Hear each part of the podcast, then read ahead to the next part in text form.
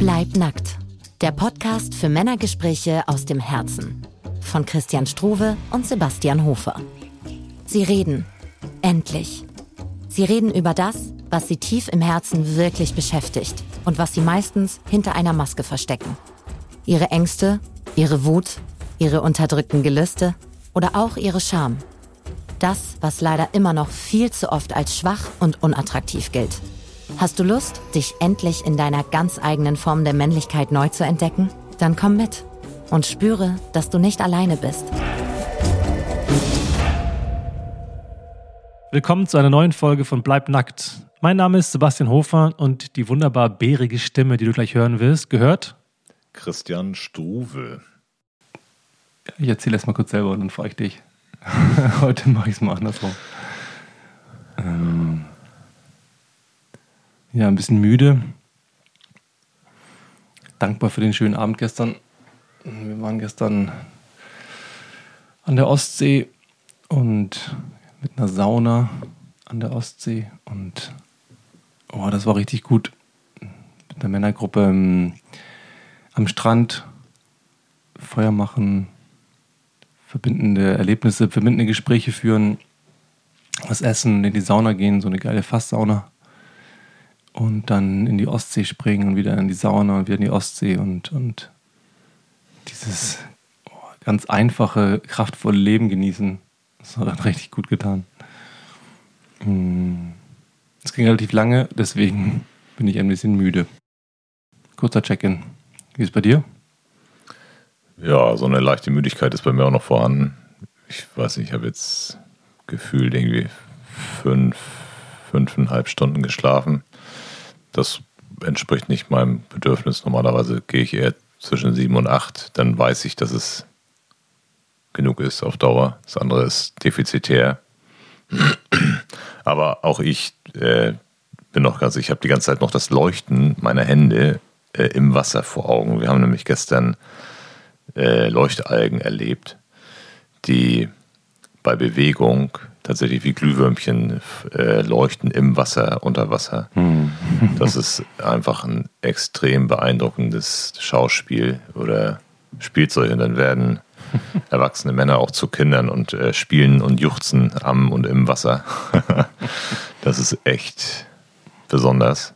Ja. Ich werde wahrscheinlich heute Abend auch nochmal rüberfahren und ja? einfach nochmal im Dunkeln baden und vielleicht will ich versuchen, das zu filmen. Das ist doch einfach, mhm. ähm, ich weiß nicht, ob mein Handy das schafft, mal schauen.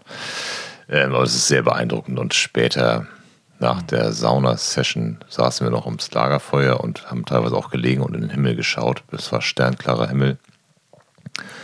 Ähm, und das mit dem Gefühl einer sicheren, geschützten Gruppe fährt doch echt das Nervensystem richtig runter und ähm, lässt sehr entspannen. Und ja, kommen wir schon zum Thema, würde ich sagen. Ja. Was uns heute, womit wir uns heute beschäftigen wollen oder auseinandersetzen wollen. Ja, welches Thema ist denn so präsent? Das Thema Heimat, Zugehörigkeit. Was bedeutet Heimat? Fühle ich mich zu Hause? Wann habe ich mich zu Hause gefühlt? welche Parameter braucht es denn, um, um sich zu Hause zu fühlen? Das, hm. die, die Fragen, diese Punkte, die würde ich gerne mit dir ähm, mal anschauen, beleuchten. Ja, okay. Ja. Das resoniert auf jeden Fall, das Thema. Da ist, ähm, ja, du hast schon so ein paar Assoziationspunkte genannt. Magst ja. du starten, wie, wie du dazu kamst, wieso das bei dir präsent ist? Ja, letztendlich. Ähm, Dass ich mir ein bisschen an, anknüpfen kann und.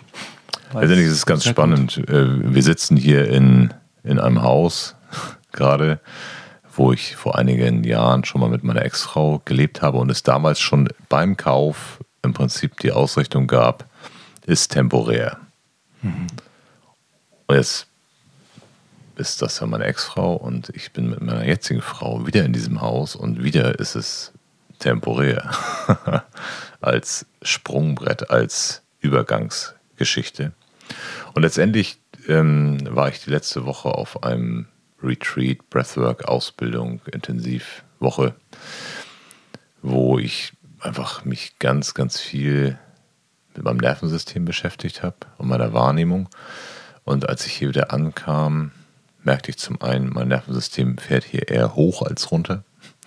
Und saß dann so unten im Wohnzimmer und merkte, das war vorher immer schon mal präsent, aber da eben noch sehr, sehr viel deutlicher, dass ich echt merkte, hey, ich fühle mich hier nicht zu Hause. Und ich glaube, ich habe gesagt, noch nicht zu Hause. Mhm. Und dann kam mhm. die Gegenfrage oder auch meine innere Frage, wann habe ich mich denn das letzte Mal zu Hause gefühlt? Mhm. Weil ich in den letzten Jahren viel umgezogen bin, viel an verschiedenen Orten gewesen bin und dadurch eine gewisse, ich hatte immer irgendwo eine Basis, aber mehr auch nicht eine Base. Aber das ist kein Zuhause, glaube ich. Hm. Ja, und darüber ähm, merkt, ging ich immer weiter zurück auf den Zeitstrahl und dachte erstmal so, ja, also in meinem Elternhaus, da habe ich mich doch auf jeden Fall zu Hause gefühlt. War erstmal so der Gedanke. Ja. Um dann festzustellen, scheiße. Ist nicht so. War nicht so. Mhm. Nein. Ich habe schon immer das Ausweichen gesucht, das, das Rausgehen. Ich war wirklich, wir sind sehr ländlich groß geworden und ich war lieber draußen in der Natur als drin im Haus oder war auf Nachbarhöfen unterwegs oder habe mir ein Baumhaus gebaut. Also wirklich so eine, ein Exil, eine Enklave außerhalb von, wo ich nicht erreichbar bin. Da kam sonst außer mir ja keiner hoch. Und ähm, habe da meinen Rückzugsraum gehabt. Und das ähm, hat mich sehr berührt, zu festzustellen, wie weit es zurückreicht, wie wenig Heimatgefühl da ist und äh, wirft dann auch die Frage auf, okay, warum war das so? Und was bedeutet denn Heimat? Was, wie definiere ich Heimat? Was löst ein Gefühl von Heimat bei mir aus? Und das würde ich dich jetzt erstmal fragen. Hm. Boah, das ist eine große Frage. Das ist wahrscheinlich einer dieser Themen, die wir gerade entdecken in unserer Verbindung, die wir teilen, wo wir wahrscheinlich auch eine Resonanz drauf haben, weswegen wir hier sitzen.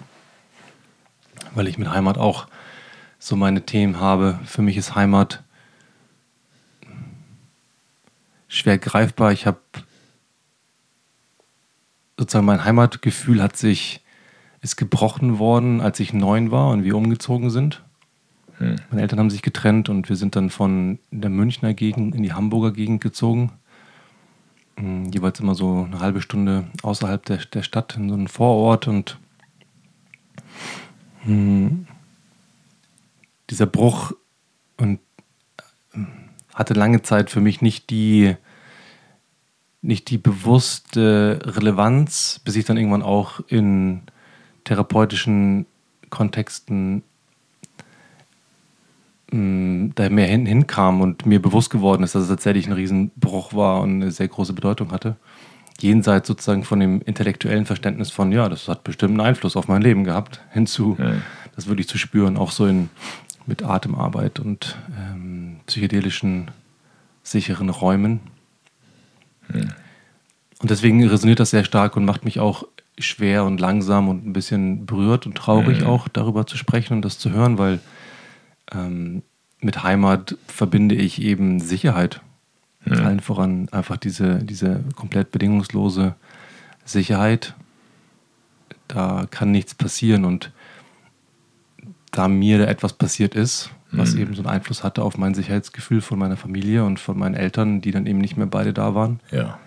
hat das so eine, so eine, so eine Bedrohlichkeit und mh, mm, das ist sozusagen der Teil, der von meinem inneren, meinem inneren Kind beantwortet wird und der Erwachsene sieht Heimat als etwas von immer noch als Sicherheit, mhm.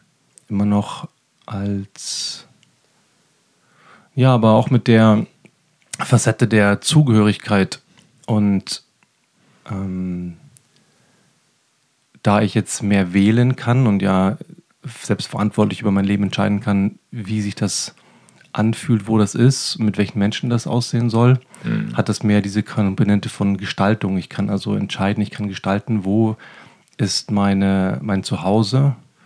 Hm, ich kann vielleicht nicht unbedingt entscheiden, wo ich mich heimatlich fühle. Mhm. Da vielleicht noch gleich ein bisschen zu mehr.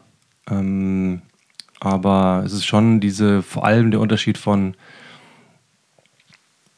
wo fühle ich mich zugehörig und wie gestalte ich das für mich im Hier und Jetzt mit Menschen, mit natürlich der Wohnung, der Einrichtung. Das ist schon auch ein Faktor, mhm. den, den, den Eigenschaften der Gegend, des Ortes, der Region. Solche Faktoren, ja, das ist so als allererstes, was so dazu hochkommt. Ja, ja, danke für das Erzählen. Ähm, dazu zwei Fragen. Das eine, ähm, das, was du erlebt hast, als äh, was dir die Sicherheit genommen hat, war also, wenn ich das richtig verstanden habe, die Trennung deiner Eltern mit neun Jahren, mhm. wo dir das Gefühl der Sicherheit von dem Zuhause quasi, man sagt immer, genommen wurde oder das Bewusstsein nicht mehr vorhanden war. Mhm. Und mir kam das Wort Entwurzelung ähm, mhm. so stark, weil du sagtest, die Zugehörigkeit spielt eine Rolle. Mm, und wenn ich mir vorstelle, dass ich mit neun Jahren von München ins Hamburger Umland umziehe, dann ist das ein ganz schöner krasser Cut, eine ganz schöne, ganz schöne Umfeldveränderung. Ja, ich meine, du musst jetzt Brötchen nicht mehr Semmel sagen, da geht schon los. Ja, und dein ganzer Freundeskreis äh, ist dann weg. Ja. Darfst du dir neu kreieren, hoffen, suchen, äh, stößt in bestehende Systeme rein. Mhm. Und das sind alles Punkte, die bei mir auch sehr stark resonieren und mhm. da auch viel Traurigkeit und auch Schmerz bei mir hochkommt, aus, auf ganz vielen verschiedenen Ebenen. Magst du teilen, welche, welche Ebene oder welche Ebenen dort hochkommen oder präsent sind? Wieso das bei dir so Traurigkeit und Schwere auslöst? Als erstes kam meine eigene Trennung von meiner Ex-Frau, die meine Kinder natürlich betrifft und betroffen hat und tiefen Einfluss auf deren und unser Leben hat. Dann, ich selber bin als Kind bis zu meinem Auszug mit 16 in dem gleichen Haus groß geworden, im gleichen Umfeld, aber ähm, ich habe, bin dann nach der vierten Klasse, für viele ist das normal, dass ich dass nach der vierten Klasse ein Schulwechsel ansteht. Ich war auf der Waldorfschule und da ist eigentlich, läuft man da durch von der ersten bis zum 13. Jahrgang. Und ähm, ich bin bis zur siebten Klasse auf der Waldorfschule gewesen und dann haben meine Eltern mich damit im Prinzip überfallen, du musst jetzt die Schule wechseln, hm. weil sie das nicht sahen, dass ich da auf einem guten Weg bin und die Klassengemeinschaft und wer weiß, was, der kriegt das ja nicht mehr hin und das, das geht schief, war so die Sorge. Und dann bin ich auf einem Musikgymnasium gelandet aber nicht mit meinem Willen, sondern das war einfach ganz klar gegen meinen Willen und ich hatte die ersten Jahre in der Schule viel Mühe, Anschluss zu finden und äh, Teil der Klassengemeinschaft zu werden. Hm. Und hatte gerade meinen Platz gefunden, gefühlt seit ein, zwei Jahren. Also ich habe in der, würde sagen, Mitte sechste Klasse habe ich meinen Platz gefunden. Fünfte, sechste Klasse irgendwie wahrscheinlich. Und ähm, bin dann einfach völlig aus dem Nichts, so wie Struck by Lightning, ähm, da rausgerissen worden aus meinem Umfeld. Und das hat mich zutiefst getroffen. Ähm, das kommt hoch für mich. Und ähm, ja, es ist spannend, es passiert gerade bei mir ganz viel, weil ich gerade so durchcheck in meinem System, wozu hat das geführt? Mhm. Diese dieses Entwurzeln, dieses Rausreißen. erstmal, ich bin auf jeden Fall interessiert daran, ja. was da rausgerissen wurde, aber ich wollte zwischenzeitlich auf jeden Fall kurz anerkennen, wie scheinbar von außen so eine einfache Situation, vielleicht eine banale Situation von einer Klasse in die nächste, eine Schule in die nächste, mm. so, so einen drastischen Einfluss haben kann. Mm. Und so einfach um es zu benennen, wie ja, wie häufig in, an Situationen kommen, in dem Fall deine Eltern zu sagen, mhm. sie haben es gut gemeint und ja. hatten eine gute Intention und es ist ja nur eine andere Schule, aber dass das halt so einen signifikanten Einfluss haben kann. Ja, ja, ja, das ist schon krass. ich meine, die Besonderheit ist bei Waldorfschulen, dass sie ein relativ großes Einzugsgebiet haben. Somit ist auch da der Freundeskreis auf die Schule fokussiert. Wir lebten äh, selbst ja sehr außerhalb, da waren einfach keine Kinder zum Spielen. Ähm, und somit war, waren meine Sozialkontakte halt in dieser Schule. Mhm. Und die waren dann komplett weg. Ich meine, das, das, da ist sich so, sich so die Parallele zu deinem ähm, mhm. kompletten Umfeldwechsel. Und ähm, daraus, ich merke oder sehe so zurückblickend, dass ich mich später mit um die 20 herum ähm, auf eine Beziehung eingelassen habe, wo ich sehr tief reingegangen bin und auch mit dort gewohnt habe in dem Familienkontext und ähm, den Vater, der gestorben ist in der Zeit, noch mit gepflegt habe und so weiter. Ähm, und da letztendlich aber sehr enttäuscht rausgefallen bin, weil meine damalige Freundin dann irgendwann fremdgegangen ist hm. und für mich da auch eine Welt zusammenbrach. Und im Anschluss daran habe ich, wenn ich jetzt zurückschaue, immer wieder ähm, habe ich verhindert, dass es dazu kommt. Also ich habe mhm. Wohnorte rechtzeitig wieder gewechselt, oh Mann, okay. Verbindungen früh genug abgebrochen, bevor sie mich zu tief verletzen können. Mhm. Und ähm, krass, wie, wie oh, da so eine. Gänsehaut. Ja, also ich merke auch selber wieder krass, wie das einfach prägt da vorsichtig zu werden und ähm, diese Verletzungen zu vermeiden, die so schmerzhaft waren damals.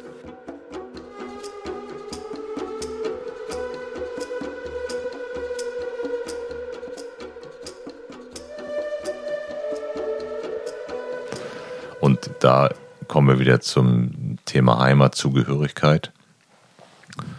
Und für mich, wenn ich das für mich, wenn ich da reinfühle, dann ist für mich ein Ort, ein Platz, ein Umfeld, in dem ich einfach so sein darf. Einfach so.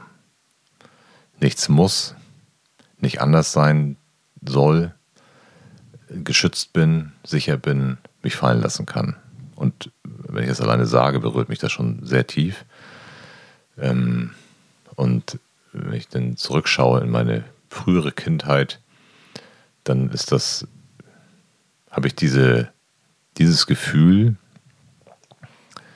eigentlich nur außerhalb unseres Hauses gehabt, in der Natur, wenn ich wirklich meine Ruhe hatte, wenn ich in den Wald gegangen bin, wenn ich auf Bäume geklettert bin, wenn ich außerhalb der Reichweite meiner Eltern und der Familie war.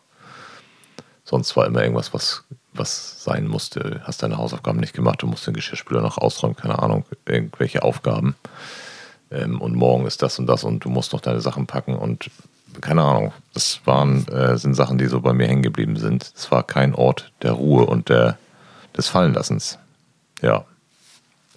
Also glaube ich, dass ein geschützter, sicherer Ort, eine geschützte, sichere, um, ein sicheres Umfeld in Form von Personen auch total wichtig ist. Also gar nicht unbedingt nur ortsgebunden, sondern vor allen Dingen auch Umfeld Umfeld, ja. Ich würde sogar weitergehen und sagen, dass das wichtiger ist als der Ort eigentlich. Ich glaube schon, dass der Ort einen Einfluss hat. Bei mir war es ja auch so, dass ich einen kleinen Exkurs gemacht habe Richtung Freiburg und dort mhm. gemerkt habe, das resonierte irgendwie nicht. Ich habe mhm. mal gedacht, was ist hier los? Doch komisch. Viele Menschen sagen, Freiburg sei so ein lebenswerter Ort. Mhm. Ne? Viel Radsport, eine Sache, die ich ja auch sehr praktiziere und ein Teil von mir ist und irgendwie gutes Wetter und, und so ein bisschen ähm, fluffigerer Bullabü-Lifestyle. Oder irgendwie, irgendwas hat da tatsächlich nicht gestimmt, hat nicht gepasst. Und inzwischen merke ich, dass das so eine Enge war, die in mir war und die in meiner Beziehung war. Das heißt, da diese direkte Sicherheitsinsel, die für mich die Beziehung darstellte. Mhm. Spoiler Alert, keine gute Idee, Sicherheit in einer Beziehung zu suchen. Per mhm. se, wenn sie nicht in uns selber drin ist. Mhm. Äh, meine große Erkenntnis, einer meiner großen Erkenntnissen daraus.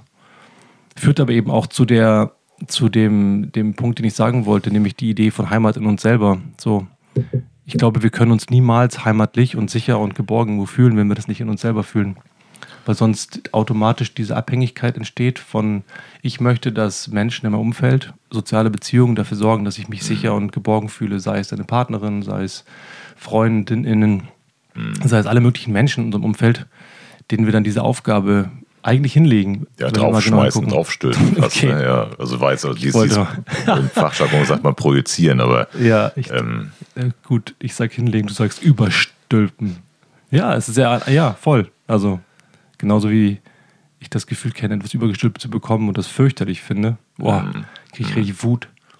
Und, und äh, Reaktanz ist so genau das gleiche, aber auch zu erkennen, wie ich das gemacht habe und das weniger machen möchte, weil es so äh, mich überhaupt nicht weiterbringt, sondern eher eben die Intention habe, diese Heimat, die Sicherheit in mir zu finden, um dann irgendwie aktiv in Verbindung gehen zu können, ohne dass diese Abhängigkeit besteht von, oh Gott, bitte verlass mich nicht, bitte tu nicht irgendetwas, dass ich wieder in dieses Gefühl komme, das ich kenne aus ne, bei dir die Schule, bei mir der Umzug oder ja. dann später die, die, die, äh, das Fremdgehen und so. Ja, bei mir ist es so, dass immer wieder auf diesem, wie auch immer wir es nennen, Bewusstseinsweg, spirituellen Weg, Selbsterkenntnis, keine Ahnung. Transformation, Heilung. Ja, also unser Lebensweg eben, auf dem wir uns befinden, dass ich immer wieder merke, jetzt hatte ich die ganze Zeit dieses äh, Buch von Stefanie Stahl, Das Kind in dir muss Heimat finden. Ähm, das ist halt so platt, hört sich das erstmal an und so banal. Und ja, kümmere dich um dein inneres Kind und ähm, schau dir die Anteile an und die Ursachen liegen in der Kindheit, diese ganzen Sprüche, die ich früher lange abgetan habe oder auch mit einer kleinen Arroganz glaubend schon viel des Weges gegangen zu sein und jetzt immer wieder zu merken, alter Schwede, wenn ich wirklich an diese Kernpunkte komme und ich habe jetzt ähm, krass Gänsehaut, dann merke ich, wie relevant, war nur auf der linken Seite, tatsächlich, ähm, wie relevant diese Themen sind. Dass, wenn ich jetzt feststelle, ich habe ein, ein Defizit in mir, aus einem Mangel, aus einer Sehnsucht, die, die aus der Kindheit kommt, die nicht befriedet ist, die nicht bedient ist, dann habe ich die ganze Zeit in mir, bei mir, ich, ich habe das mittlerweile das Bild eines Löwenbabys bei mir integriert. Das äh, kam in der letzten Woche zu mir, wurde mir vorgetragen und mit Löwen resoniert das sehr bei mir. Nun bin ich Sternzeichen Löwe und finde Löwen auch toll und Hat auch deine Ausstrahlung, deine, deine Augen und deine Haare und dein Gesicht. So haben wir auf jeden Fall auch was, was Löwiges. ja, bis vor ein paar Tagen war da auch noch ein Vollbart. Ja. Ähm, jedenfalls konnte ich das Bild eines kleinen Löwenbabys, das wurde mir äh, gesagt, Mensch, stell dir mal ein Löwenbaby vor, was, was läuft und stolpert. Und die so ein bisschen tapsig sind. Und ich konnte sofort mir vorstellen, dieses Löwenbaby, dem in meinem Bauch, also als wenn meine Bauchhöhle ausgehohl wäre und ausgekleidet mit Fell. Und da kann ich den immer rein, der darf da immer rein und kann sich da reinkuscheln und ist da und ähm, hat da bedingungslose Liebe. Der kann bedingungslos da sein, da darf er immer hin. Der kann sich, der kann sich streiten, prügeln, Scheiße bauen, irgendwas erleben, was ganz Schlimmes für ihn. Bei mir, der darf er immer wieder hinkommen. Das kann ich besser greifen als ein inneres Kind. Und Das ist ein schönes Bild irgendwie, ja. ja, mir, für mich ist das einfach, das, das ist äh, das Bild für mich, was, Ja. was mir viel, viel mehr Zugang bietet als dieses innere Kind. Das wird jetzt mehr und mehr Teil von dir. Hm? Definitiv, der begleitet mich halt alltäglich. Und ähm, eben zu schauen, wie viel Einfluss hat dieses innere, dieses, dieses Löwenbaby, das, das, das Bedürfnisse hat und wie viel Einfluss hat das und wozu führt das, dass ich eben etwas überstülpe oder projiziere auf. Ähm, und so wie du es beschrieben hast, ja, dann äh, hast du halt die Hoffnung, dass jetzt mit deiner damaligen Partnerin und Freiburg, also das ist, das ist ja die Erfüllung, dann ist ja, das ist ja alles, wie hast du gesagt, Bullabü, kuschelig oder so. Ähm, da, da landen wir dann nämlich und sind, äh, ich habe dir immer wieder die Erfahrung gemacht, dass ich dann ja eben damit sehr doll gescheitert oder auf die Schnauze gefallen bin letztendlich. Äh, Weil, weil ich die Erwartung der Erfüllung auf andere gegeben habe. Ja.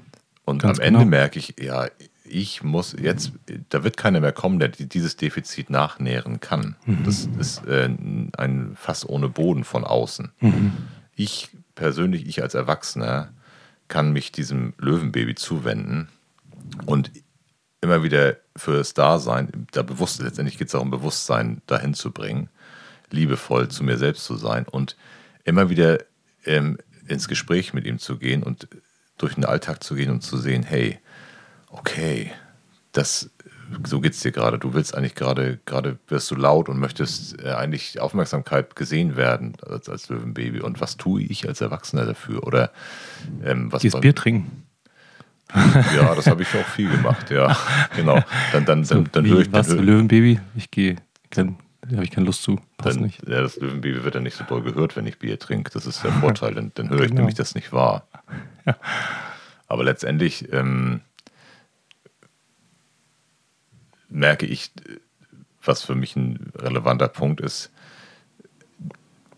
durch diese ähm, Heimatlosigkeit, sicheres Umfeld fehlend, nicht Halt haben, nicht verwurzelt sein, ähm, hat sich ein starkes Muster bei mir ausgeprägt, sehr immer nach Verbindung zu suchen, mhm. um Verbindung mich zu kümmern. Und ähm, ich habe eine Zeit lang immer das Gefühl gehabt, ist, so viele Leute wollen was von mir. Wenn ich in Umfeld, in, in Umgebung mit Leuten bin, dass die was von mir wollen. Und irgendwann ist mir klar geworden, das kenne ich ja. Die machen gar nichts, die sind mhm. nur da. Mhm. Ich scanne permanent deren Bedürfnisse. Mhm.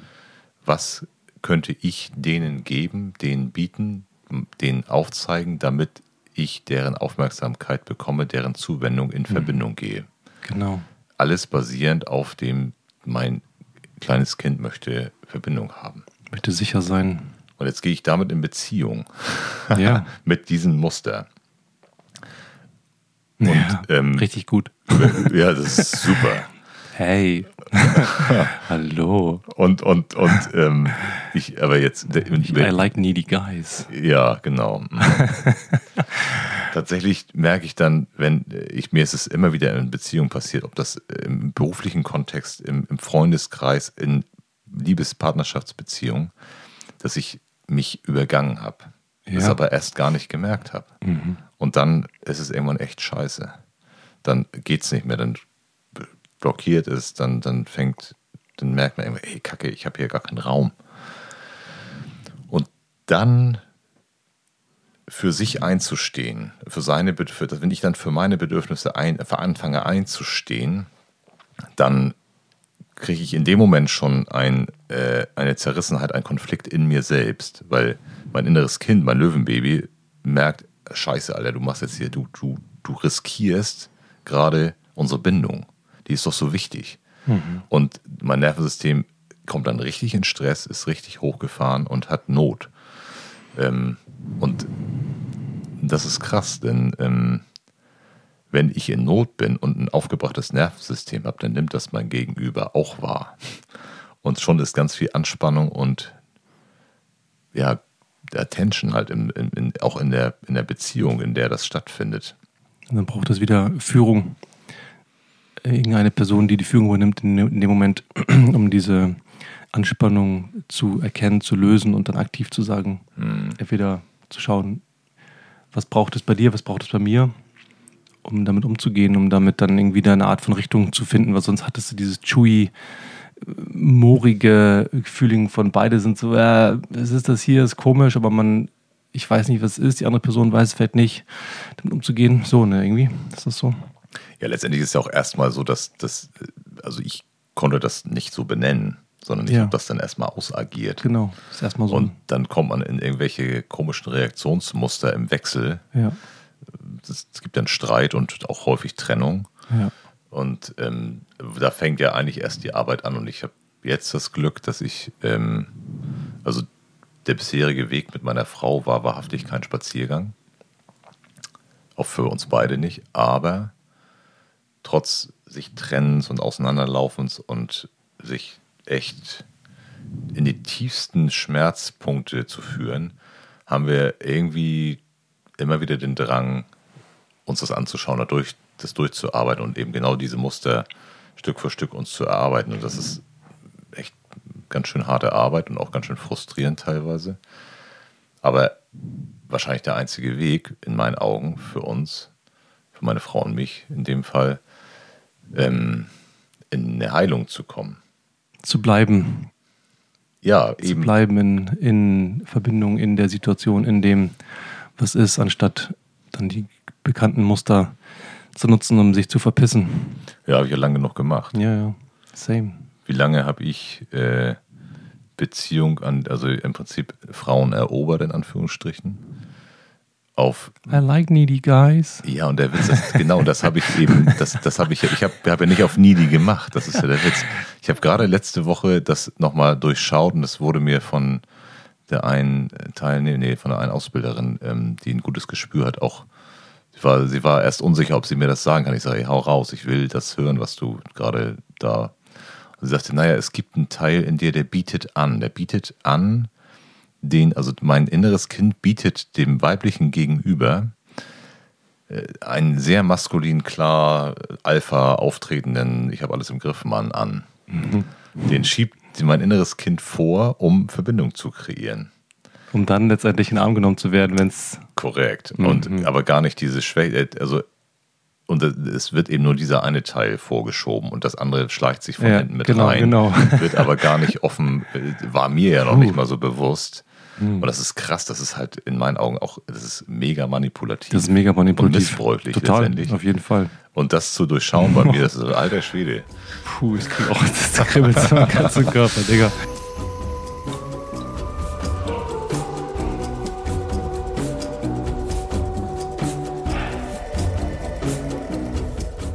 Das ist echt sehr gut auf den Punkt gebracht. Ich glaube, das ist richtig gut auf den Punkt gebracht. Wie wir den Alpha, wie wir dieses vielleicht wünschenswerte Maskuline, mhm. das sichere, den stabilen, den attraktiven, irgendwie erfolgreichen vorschieben, mhm. um dann letztendlich eigentlich diese Bedürfnisse, die wir haben, die aus kindlichen Zeiten das Löwenbaby, das hat, oder ne, ich, ja. ich suche mir auch mal ein Tier für mich. Ja. Ich finde das nicht schön. so das, mein, mein inneres, meine inneren Kindanteile, genau, und dann, boah, ich finde find gerade nicht die Worte, du hast es schön auf den Punkt gebracht, ich brauche es gar nicht wiederholen. Das ist ja. spot on. Und das ist genau die, die, die Problematik, die dann irgendwie dazu führt. Aber ich glaube, das eine ist es super, das zu erkennen. Also mhm. wunderschön, dass du das für dich ähm, dahin gekommen bist und auch dieses Feedback bekommen hast an der Stelle und das nehmen kannst. Das finde ja. ich, find ich total toll und ähm, aber es gehört eben auch zwei zum Tango dazu. Also auch die Frau, ähm, die wiederum darauf resoniert, hat den Teil zu sagen, okay, hey, irgendwie, mhm. ähm, ich lasse mich auf dieses Spiel ein. Ich will auch diesem, die spürt schon auch, dass da dieses Löwenbaby ist, das mitkommen will. Und die, da kommen wir wieder zu Dynamiken von, von dem Wunsch, auch über aktives sozusagen mütterliches Halten in Verbindung zu gehen, diese ja. Sicherheit zu geben über diese, diese Komponente, die wiederum eigentlich, ähm, die auch nicht attraktiv ist. Die ist zwar irgendwie tut gut, so in meiner letzten Partnerschaft war das eben auch genau der Teil, mhm, den ähm, du dir da geholt hast. Quasi. Den ich mir geholt habe, also genau dieselbe, dieselbe Dynamik ist da auch, war da auch auf jeden Fall. Ja.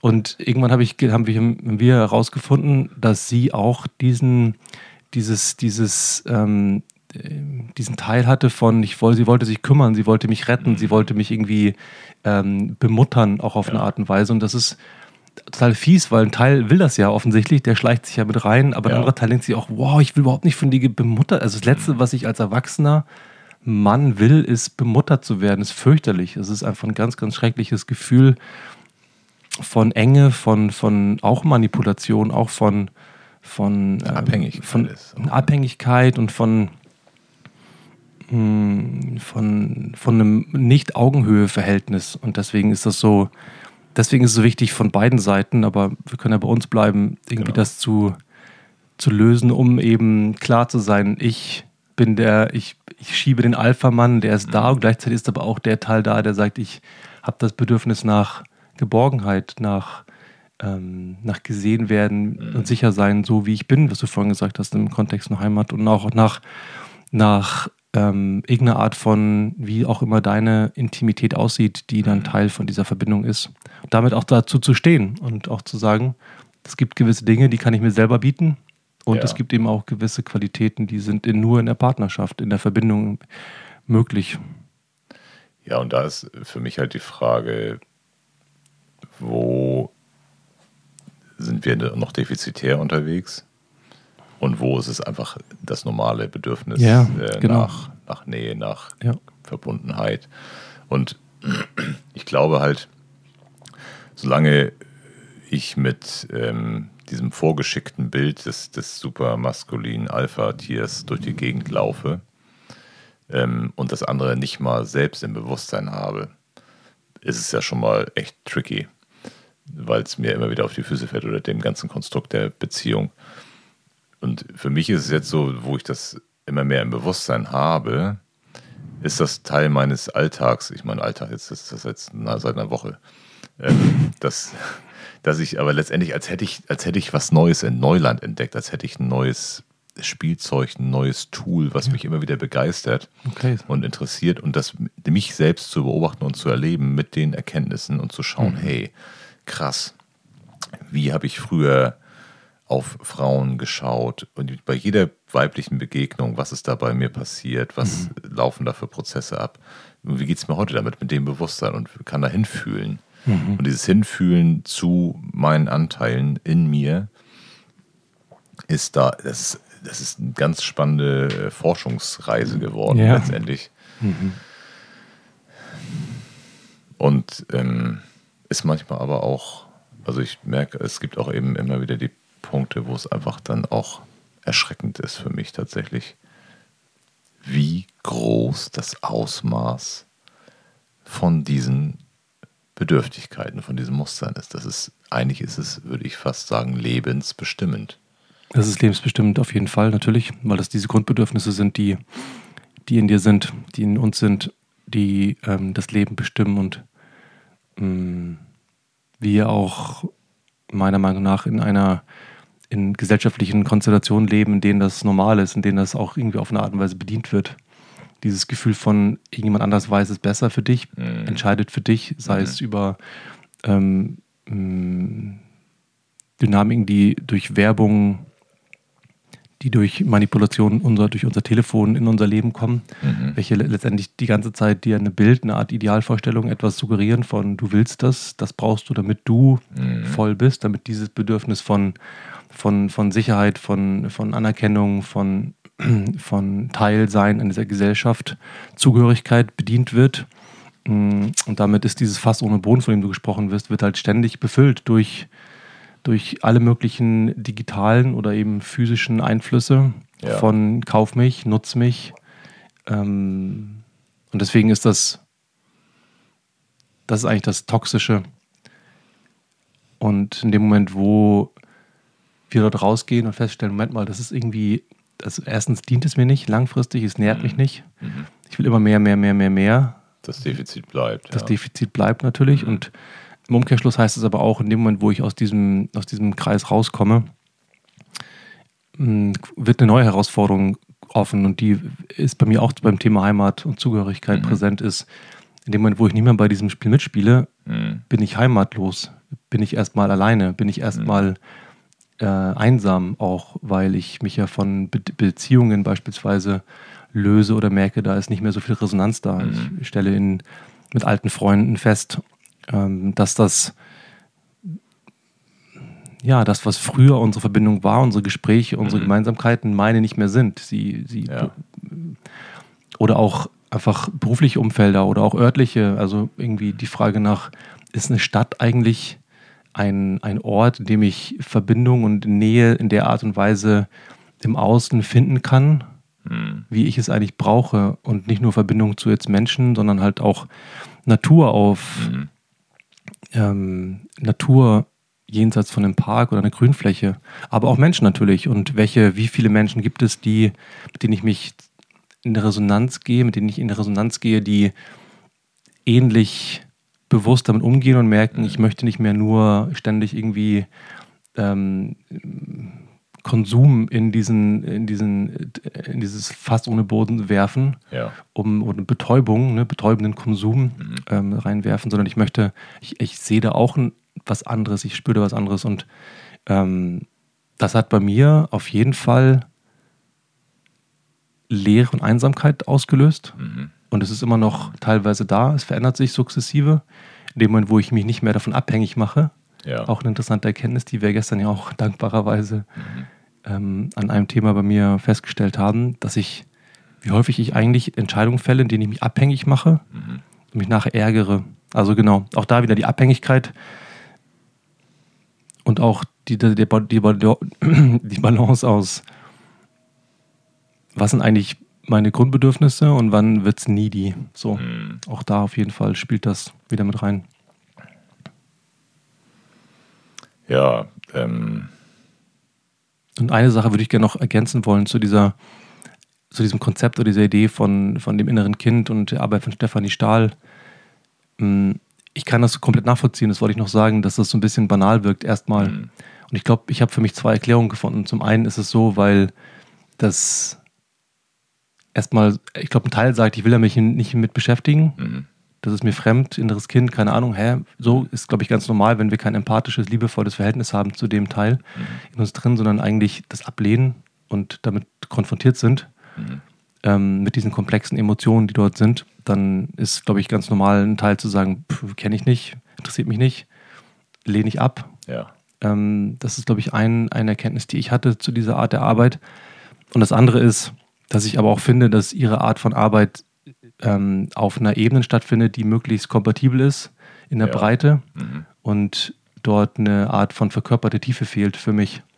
Die bedeutet, ähm, nicht nur konzeptionell ähm, drüber nachzudenken und ähm, mit Übungen, die sie durchaus ja anbietet, von irgendwelchen Briefen schreiben und Schattenkind malen und so weiter und Sonnenkind, das ist ja auch eine Art verkörperte Arbeit, die sehr gut ist und wertvoll ist, aber sie hat nicht die Tiefe erreicht, die ich erreicht habe, dann eher wirklich in Verkörperungsprozessen wie beispielsweise ähm, Atem, was du ja gerade erwähnt hast. Ähm, und da bin ich inzwischen größerer Fan von der Arbeit von Gabor Mate beispielsweise, Ja. ähm, der auch einfach einen riesengroßen Wert legt auf biografische Arbeit, auf die Auseinandersetzung mit den Einflüssen, die eben banal sein können, vermeintlich wie Schule wechseln Ja. oder x tausend andere Beispiele, die Ja. aber halt signifikant waren, emotional, wie man sagt, traumatisierend in dem Moment Mhm. und damit einen Einfluss hatten auf das spätere Sein im Leben. Ja, ich glaube, dass ähm, was für mich wichtig ist, oder ich, ich sehe bei Stefanie Stahl einfach, dass sie einfach viele Leute anspricht ähm, und vielleicht erstmal überhaupt ins Bewusstsein holt, Ja, dass man sich damit beschäftigen könnte, dass das ein Weg ist und ein kleiner Türöffner. Und das finde ich, schätze ich sehr, auch ihre leicht greifbare, klare, sachliche Schilderung, die mich total ganz toll angesprochen hat lange, weil das mich einfach abholen konnte auf einer, auf einer Ebene, wo ich war. Und ähm, dann eben zu gucken, okay, was da, das interessiert mich, da merke ich, da ist was und dann tiefer reinzugehen und dann landet man eben wie bei Gabor Mate oder ähm, ich meine, wenn ich, ich habe, hatte noch zwischendurch das Bild äh, von einem Kloster und von Mönchen und dachte so, ja, da, da, da wachst du auch nicht morgens im Kloster auf und bist schon in dem tiefsten Prozess drin, sondern wahrscheinlich kommt man erstmal auf die Idee, man hört davon, denn Ja. so, und dann sickert man da so rein, die Nummer. ja, Und ähm, so, und dann gleichzeitig aber auch zu sehen, ähm, was diese erstmal vermeintlich platten Aussagen, ohne das jetzt abwerten zu wollen, einfach weil sie so, so, so, so, so einfach Schlagworte sind, äh, die so auch so im Volksmund so geläufig sind, ähm, dass die erstmal so banal wirken. Und wenn ich dann dahinter schaue und den ganzen, und nicht den ganzen Weg, sondern einen Teil des Weges gegangen bin und dann merke, huh, da steckt ja ganz, ganz, ganz viel hinter. Und da ist, da sind wir auch wieder wie bei irgendwelchen Sätzen wie alles ist Schwingung, alles ist Liebe. Die, die hören sich auch erstmal ganz komisch an. Und es gibt Momente im Leben, wo man das fühlen kann. Und Ja. dann merkt, okay, jetzt weiß ich, was gemeint ist. ja, ja, ja und ja, absolut. Also ich habe auch gerade gemerkt, erstens wollte ich kurz eine, wirkte das so, als wäre das wertend oder abwertend gewesen, was ich gesagt habe über das? Nö, Ja, das, das war, war das feststellend. Vielleicht. Okay, ja. So. Aber ähm, ich glaube, Das war nämlich nicht meine, das, äh, das ist okay. nicht meine Intention. Und ich habe auch in dem, wo, wo du das nochmal erläutert hast oder äh, einen Standpunkt dazu bezogen hast, auch gemerkt, ich meine, ich habe das ja auch gemacht vor einigen Jahren und Ja, du Ähm, kennst die Arbeit ja offensichtlich. Du hast dich ja offensichtlich damit beschäftigt. Ja, ja, genau. Ich habe diesen. Und diesen Online-Kurs auch gemacht und Genau, habe dann auch ja. Übungen gemacht und habe Mhm. da sozusagen mich dem genähert und ähm, insofern trifft es ja genau auf das zu, was du gesagt hast. Ich ja, hab das ist das Spannende. Ja. ja, ist interessant, da kommt dieser, dieser Teil durch von, das ist nicht genug, jetzt mehr. Und das Ja. dann eigentlich ein witziger, oh krass, ich merke gerade, wie ich dann offensichtlich im Nachhinein die, die, äh, die Errungenschaften, die Leistungen meines Weges, die mich dahin gebracht haben, das jetzt zu sagen und vielleicht auch tiefer forschen zu wollen, abwerte. Tatsächlich sagt, ja, das war ja nicht gut genug. Mhm. Das war ja nicht tief genug damals, ähm, weil ich jetzt bin ich ja tiefer und deswegen kann das ja nicht ausreichend sein. Was für ein Quatsch. Eigentlich, also kognitiv betrachtet ist es totaler Unsinn, weil das war ja genau wertvoll und wichtig, um mich dann weiterzubringen.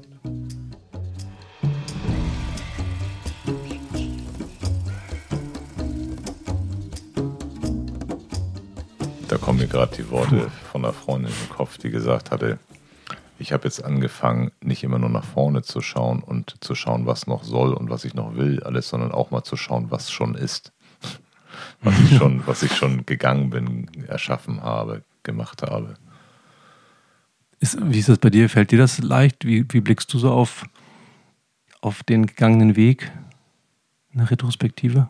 Also das häufigst vorhandene Gefühl ist, dass da noch ganz schön viel zu entdecken ist, dass ich erst einen ganz kleinen Teil gegangen bin und dass es noch fucking long way ist. Und wir hatten das, ich glaube, wir hatten das gestern Abend, da standen wir auch äh, aufs Meer schauend, in Sternenhimmel schauend und äh, irgendwie wurde wieder deutlich, ja, wie krass um die Milchstraße war zu sehen und wie unendlich das alles ist. Und dann wieder diese alten Sätze von alten Meistern, dieses, je mehr ich weiß, desto mehr weiß ich, dass ich nichts weiß. Und das ist auch mein Gefühl, je mehr Weg ich gegangen bin oder je mehr ich hinschaue, umso mehr ist noch zu entdecken.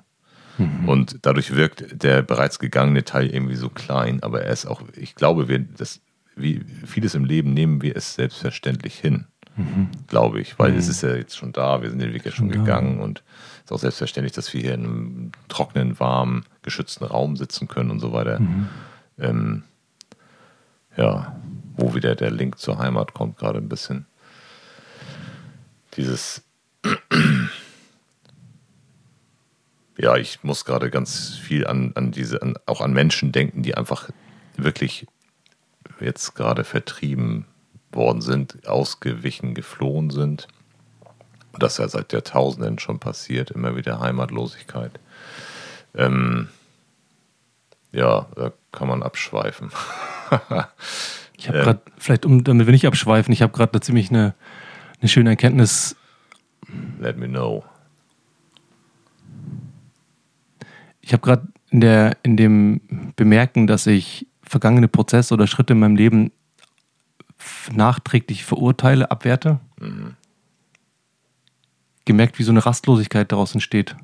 In die Zukunft blickend von, es muss ja anders und besser werden, weil wenn das in der Vergangenheit nicht gut war, dann ist es jetzt in der Zukunft ist die Herausforderung, beim nächsten Mal muss es besser werden.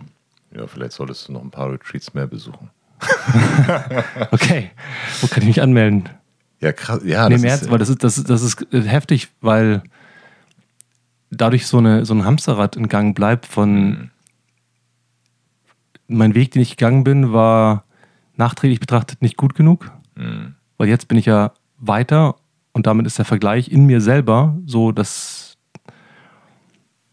das nicht, nicht gut genug gewesen sein kann. Dadurch entsteht so eine Rastlosigkeit, so ein Wunsch von das, die nächsten Schritte, die nächsten Erlebnisse, die nächsten Erkenntnisse, das nächste, der nächste Evolution von mir muss besser sein. Und das per se ist für mich ein Widerspruch zu Heimat und zu, zur Ruhe kommen, zur Sicherheit. Mhm. Weil er ständig der Antreiber sagt, weiter. Ja, das Hamsterrad wird sich ja immer schneller drehen. Du hast ja nicht da, es ist da äh, fast ohne Boden, keine Chancen. Ähm, das, das eskaliert ja völlig Ja, absolut. bis zum Kollaps.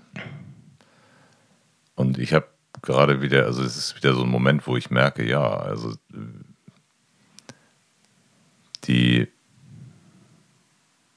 auch zu schauen, okay, was habe ich denn, wo bin ich jetzt und mal zu gucken, was habe ich denn schon bearbeitet, was ist mir bewusst geworden, welche Schritte bin ich schon gegangen und sich innezuhalten und dahin zu schauen, erfordert eben auch nicht zu hasseln, nicht hinterher zu rennen, nicht sich zu betäuben, nicht im Außen zu sein, sondern bei sich zu sein. Da zu sitzen und zu fühlen und zu schauen und zu honorieren, sich selbst zu honorieren, wertzuschätzen. Wo stehe ich eigentlich und welchen Weg bin ich gegangen und was habe ich bereits, um mal bei sich zu sein? Und dann zu merken, okay, also da, da kommt mir ganz klar, bei mir zu sein, mir Achtsamkeit zu geben, ermöglicht und hinzuhören bei mir, ermöglicht mir dann wiederum in mir Heimat zu finden, zur Ruhe zu kommen. Mhm. Vor allen Dingen zur Ruhe zu kommen. Und wie und, fühlt sich Ruhe an? Woher weißt du, dass es ruhig ist? Ich habe da gerade ein ziemlich lustiges Bild zu gehabt beim Hamsterrad.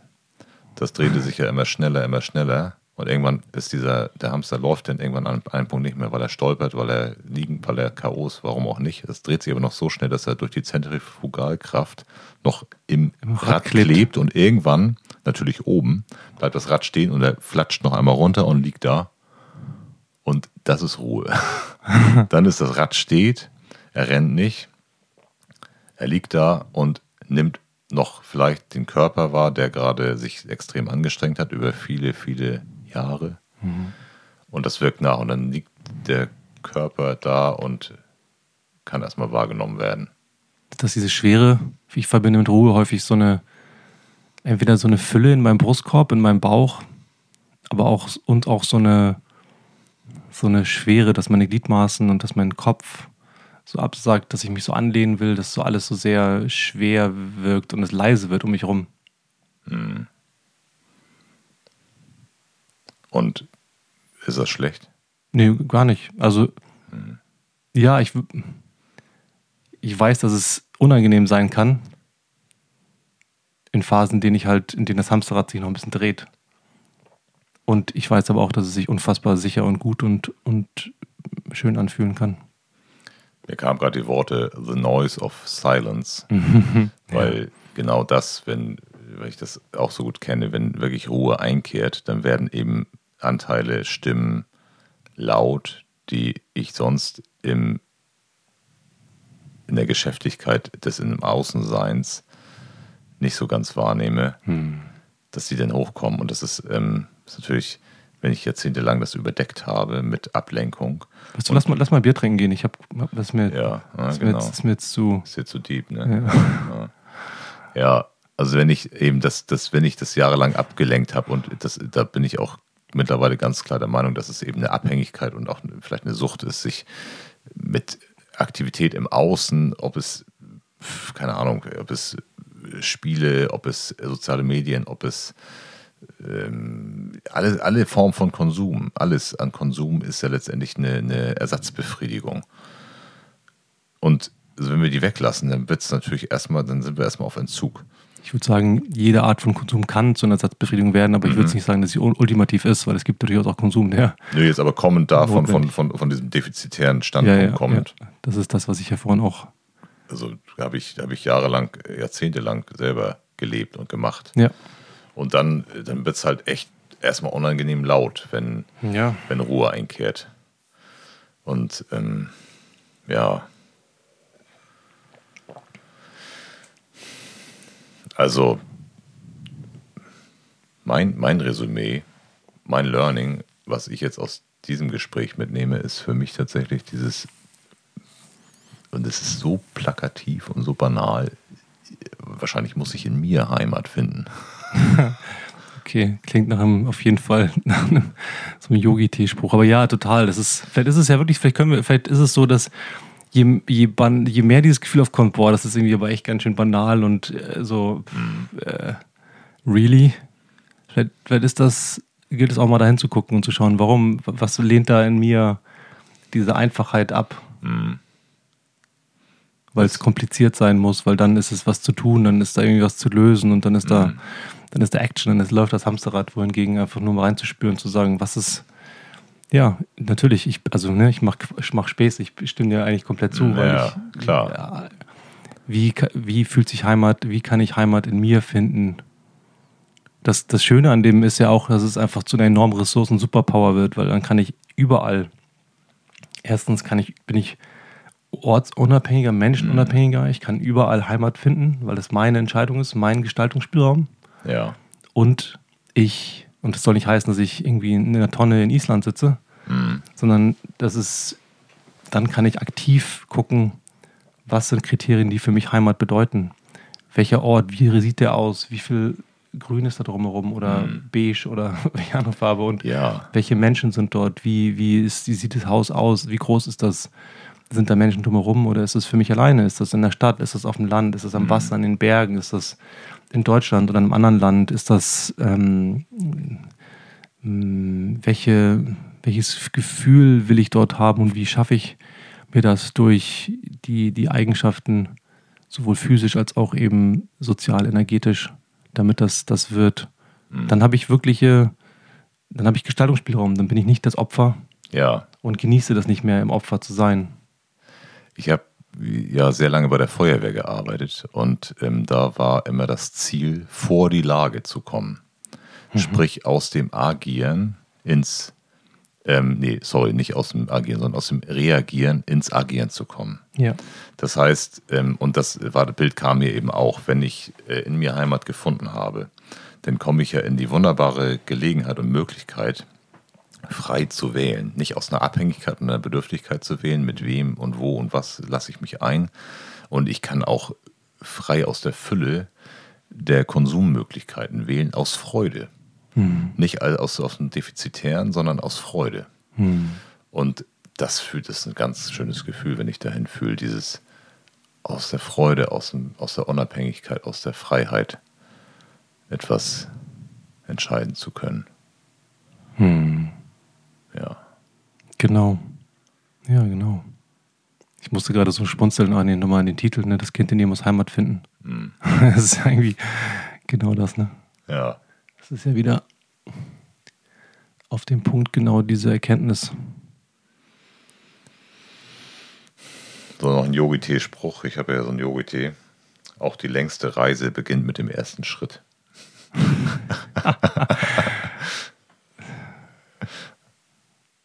Ja, in dem Sinne ist ja der erste Schritt, auf eine Art das so zu äußern, hier aufzunehmen, zu veröffentlichen, damit ihr, damit du das jetzt hier draußen hören kannst und das irgendwas mit dir bewegt, hoffentlich.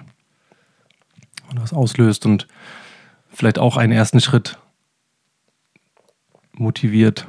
Das ist natürlich, wäre wunderschön. Das ist ja unsere Intention auch, warum wir das unter anderem machen. Zum einen uns zu zeigen in dem und zum anderen natürlich aber auch zu inspirieren. Für erste Schritte. Ja, und vielleicht äh, ist ja, oder mein Gedanke ist, vielleicht ist ja in dir ein Anteil, der gerade, den du gerade wahrgenommen hast, wo du sagst, hey, warte mal, das kenne ich auch. Und einfach erstmal das nur sacken zu lassen. Hm. Und da sind wir wieder beim erstmal überhaupt dahin kommen, wie Stefanie Stahl das gemacht hat. Mhm. Ja. Mhm. Habe ich dich jetzt aus dem Konzept gebracht? Nee. Ich versuche gerade reinzufühlen, ob da noch mehr ist. Ob da noch, ich habe irgendwie noch ein, zwei Notizen gemacht, ob die noch wichtig sind zu. Und mein Gefühl ist, nee, ich habe das Gefühl, es ist rund. Jo, Wie ist bei dir? auch. Ja. Gut. Dann würde ich sagen, vielen, vielen Dank fürs Zuhören, Ja. dass du dir die Zeit genommen hast und Lust hast, uns ja, zuzuhören und, und dich darauf einzulassen, was unsere Gespräche mit dir machen. Und wir freuen uns über allerlei von Resonanz, sei es die einfachste Form ist natürlich abonnieren auf Spotify oder Apple Podcasts oder welche Podcast-Plattform auch immer du nutzt. Ja, aber auch aktive Form von äh, Fragen, Ausdruck von dem, was es mit euch gemacht hat, Themen, die ihr mal bewegt haben wollt, uns mal quasi auf den Tisch legen wollt und Mhm. Voll mal gern. gucken, was, was löst das in uns aus. Ja. Schreibt uns gerne. Die E-Mail steht in den Show Notes. Und bis zum nächsten Mal. Ciao. Danke fürs Zuhören. und dass du dich mit uns auf den Weg machst. Denn stell dir einmal vor, es wäre ein Ausdruck von wirklicher Männlichkeit, sich entgegen aller Klischeebilder offen, weich und verletzlich zu zeigen. Stell dir vor, dass ein Mann sich selbst und andere erst dann aus dem Herzen heraus führen kann, wenn er alle seine inneren Anteile lieben gelernt hat. Bis zur nächsten Folge. Man hört sich.